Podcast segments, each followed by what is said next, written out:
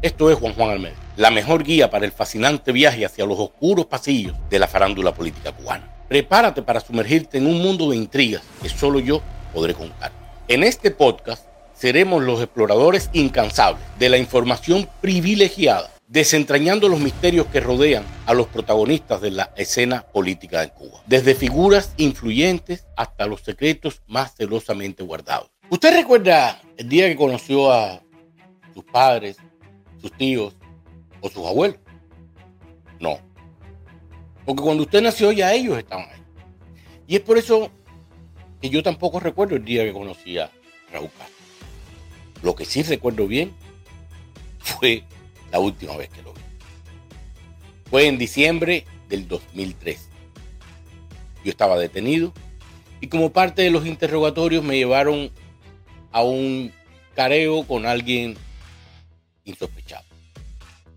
Me montaron en un auto marca Nissan, modelo Centra, con placas del Ministerio del Interior, junto a un chofer y a mi instructor, Jorge Luis Pérez Castro, me llevaron al MIFAR.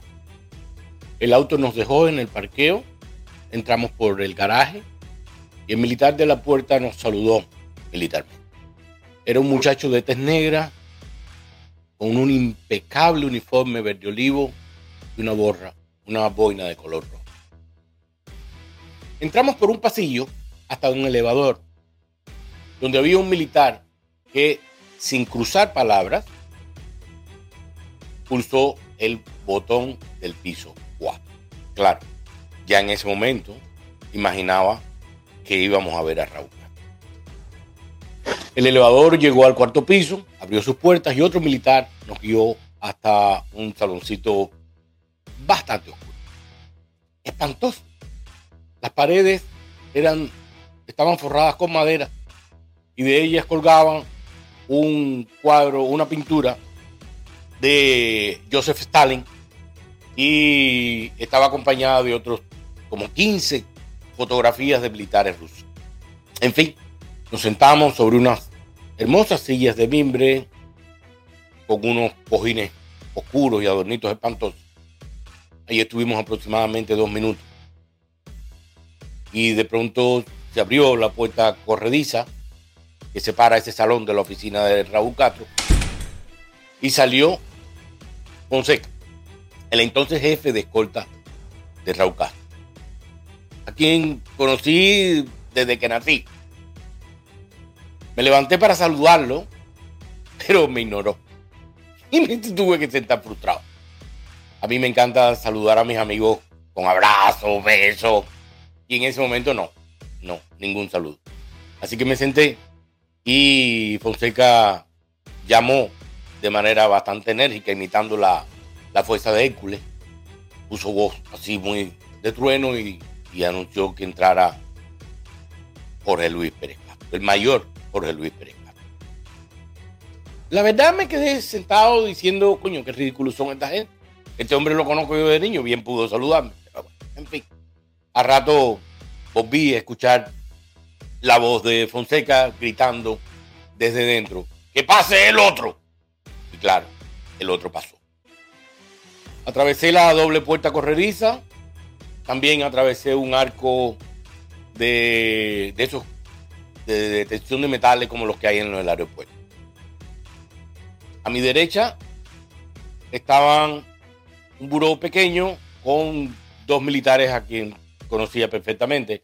Fonseca, el jefe de escolta de Raúl Castro, y el Chinofón. Frente estaba, quedaba una mesita pequeña con varias sillas y a mi izquierda estaba un gran burro con tres sillas, dos de ellas ocupadas. En una estaba Jorge Luis Pérez Castro, en la otra, del otro lado del buró, estaba el general Raúl Castro con su traje de cuatro En realidad no sentí miedo pero sí mucho respeto. Yo sentía mucho respeto por Raúl Castro. Para, para mí Raúl Castro era como un padre. Él me miró, su buró quedó alto, me miró, se, inclinó y y con una firmeza brusca me dijo, pasa, siéntate. ¿Cómo están tus hermanas? Le dije bien, por un momento pensé preguntarle por su familia, pero no era el momento para eso, así que esperé callar. Y rompió el hielo diciendo, ¿quién les dijo que yo estaba detrás de todo esto? Así que les dije, después de leernos la carta, que no, firmada por la alta dirección del país, pues asumimos que era usted quien estaba detrás de la, de la carta. reflexionó un poco, se echó para atrás y dijo, ¡ah! La carta, con un desdén impresionante. En ese momento continuó diciendo, ¿y quién dice que le tenemos el teléfono tomado? Eso cuesta mucho y no estamos gastando tanto. Bueno, a mí me habían seguido en helicóptero, en carro, toda una parafernalia. Así que se me hizo que, que general Raúl Castro me estaba tomando como un tonto. Y quizás por eso comenzó en ese justo momento a derrumbarse el respeto que sentía por ese señor. Y justo en ese momento hizo como una reflexión y preguntó, ¿tú tienes pasaporte mexicano? Yo le pregunté, no, yo nunca he tenido pasaporte mexicano. Y eso le molestó. Entonces volvió a preguntar, ¿seguro? Mira que yo tengo por ahí una grabación de cuando tú estabas en un hotel en Varadero y llamaste a Irina. Yo, en ese momento le dije, Irina no, general, Indira. Le rectifiqué el nombre de mi hija y eso como que lo molestó todavía. No está acostumbrado a ver buenos padres. Y quizás por esa respuesta que ni se esperaba, tuvo su primera confesión. Y dijo, o se le fue, en esa conversación que yo tengo grabada, tú le estás diciendo a tu hija que coge el pasaporte mexicano que tienes en la gaveta. Y claro que yo recuerdo perfectamente esa conversación telefónica a la que había hecho alusión Raúl Castro y que tenía, dice que tenía grabada. Y es cierto que le llamé pasaporte a esa forma migratoria que muchos cubanos conocen como pasaporte, pero no es un pasaporte. Es más, le había dicho a mi hija que le cambiara la foto de mi FM3, pusiera de su entonces enamorado para que fueran a Varadero. Pero no fueron. Y eso también me frustró. ¿Cómo Raúl Castro me iba a decir que no tenía mis teléfonos pinchados y hacía alusión a una conversación que había tenido yo telefónicamente con mi hija? Todo eso va derrumbando la imagen que tienes de una persona. Lo peor es que Raúl continuó hablando. Y le preguntó a Jorge Luis, el interrogador que estaba ahí sentado, le preguntó, ¿eso no es falsificación de documentos? Y Jorge Luis, claro. ¿Y tú, eras fin que iba a decir delante del hombre más poderoso de Cuba en ese momento? Dijo, sí. Pero en mi cabeza, la pregunta de Raúl y la respuesta de Jorge Luis, ambas eran totalmente absurdas. Y fue por eso que le dije, sin pensar en ofender ni cosas por el estilo, pero le dije, general, no puede haber falsificación en un acto que no se ha cometido. Mi hija ni siquiera fue a Varadero esta vez. Y pensé que mi respuesta lo llevaría a la cordura y lo calmaría, pero no fue así, todo lo contrario. Así que armó otra pregunta y me dijo, hace un tiempo, cuando mi hijo Alejandro fue a tu casa y te dijo que quitara la antena, no la quitaste, porque, disculpen la palabra, no la quitaste porque tú eres un pingu. Y la verdad que ahí sí me quedé pasmado. Al escuchar tanta, pero tanta estupidez. Porque yo sí tenía una de esas antenas prohibidas en aquel entonces. Y era normal que Alejandro fuera a mi casa. Éramos amigos. Es normal que los amigos se visiten. Únicamente dijo, coño Fanfa, me decía Fanfa, por aquello de Fanfan el Invencible. Coño Fanfa, quita la antena, que eso te trae diversión diversionismo ideológico. Así que yo no quité la antena, primero porque los canales en Cuba eran tremenda porquería. Segunda, porque no me lo pidió en el plan que, dice, que dijo Raúl Castro que me lo había pedido Alejandro. No fue así, no fue así. Estaban mintiendo, o le estaban, o le habían mentido. Y me parecía absurdo lo del diversionismo ideológico. Porque si de alguien yo aprendí el diversionismo ideológico fue precisamente de Raúl Castro por Raúl Castro yo conocí los paseos en yate.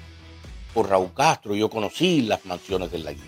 Por Raúl Castro yo conocí los viajes. Por Raúl Castro yo conocí todo lo que pudiera ser tipificado como diversionismo ideológico.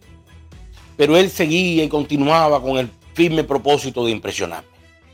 Y entonces usó, creo que su mejor argumento.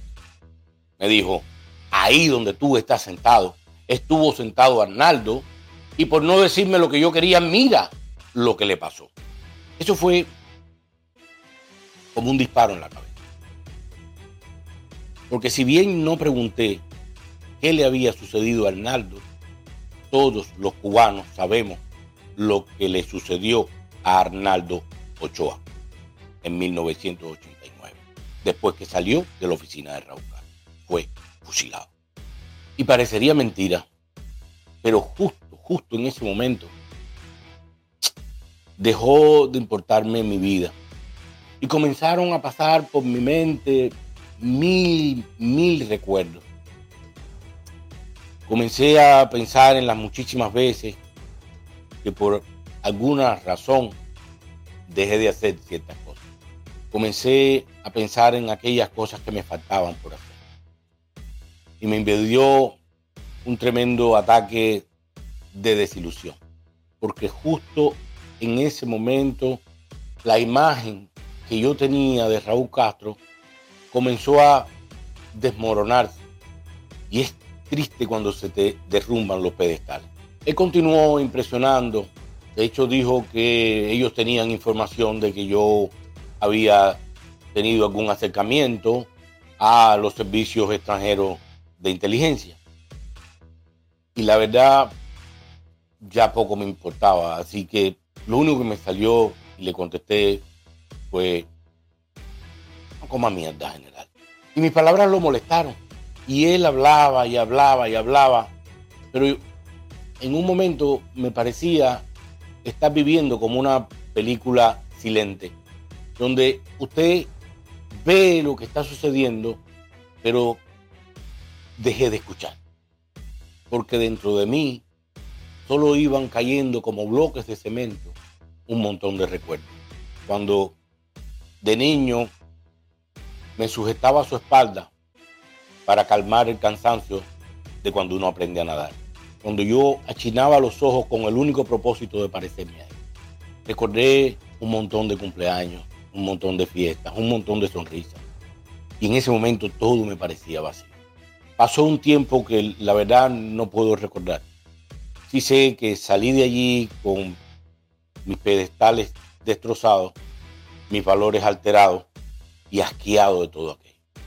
Fue en ese justo momento que comprendí las balsas los balseros, los remos, no están locos, están vacíos. Me sacaron de allí, nos volvimos a montar en el carro que nos llevó y entramos de regreso en otra ronda de interrogatorio. Pero eso, esa es otra historia y te la cuento otro día. Ha sido un verdadero placer desentrañar los secretos de la farándula política cubana. Si deseas seguir explorando los entresijos del poder, Encuéntrenos en Facebook, X, YouTube, Spotify y todas las redes sociales. Suscríbete, sugiere temas, comenta y comparte, porque los más jugosos secretos del poder solamente se comparten con los oyentes más leales. Hasta otro próximo, con Juan Almeida.